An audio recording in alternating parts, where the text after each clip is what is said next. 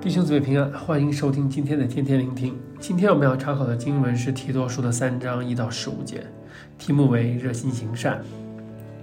在这章我们可以看到，书信的作者保罗，在他给提多的信的最后，向他强调两个事情：一个呢是顺服做官的、掌权的，遵他的命；第二个呢就是预备行各样的善事。而保罗更多强调的是后者，也就是热心行善。保罗首先给出了操作的原则：不要毁谤，不要争竞，总要和平，向众人大显温柔。然后呢，他就给出了原因。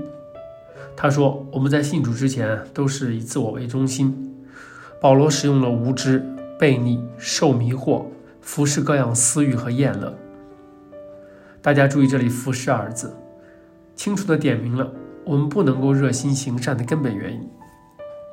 一个打从心底就以服侍自己私欲为中心的人，怎么可能为他人着想，处处牺牲自己去帮助他人呢？没有牵扯到自己的利益的时候，还算能行善；一旦触及到自己根本的利益，就立刻会自然的彼此相恨了。而保罗继续说，正是这样没有指望的我们，被有着无限的恩赐和怜悯的上帝拯救，他救我们。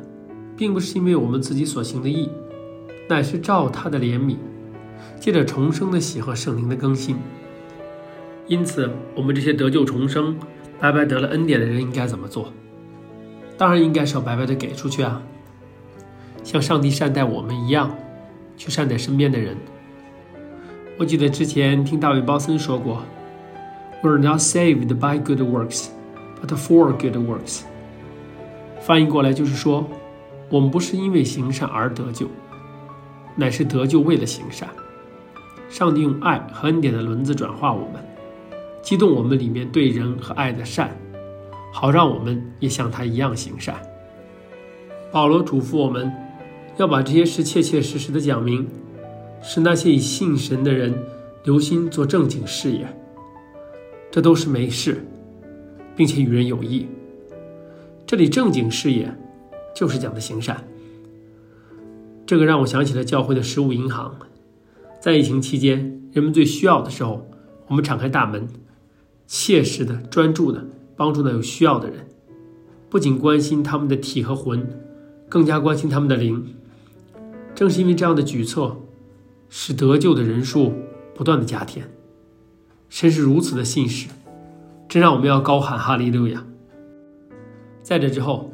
保罗还不忘记提醒我们，要小心身边的一切坏影响，远离纷争和分门结党的人，因为他太清楚人性的软弱。我们虽然心是好的，但是一旦几个人凑在一起，有了小团体，就开始排挤他人，以小团体为中心，这样是不可能做到上帝让我们做到的无差别的行善的。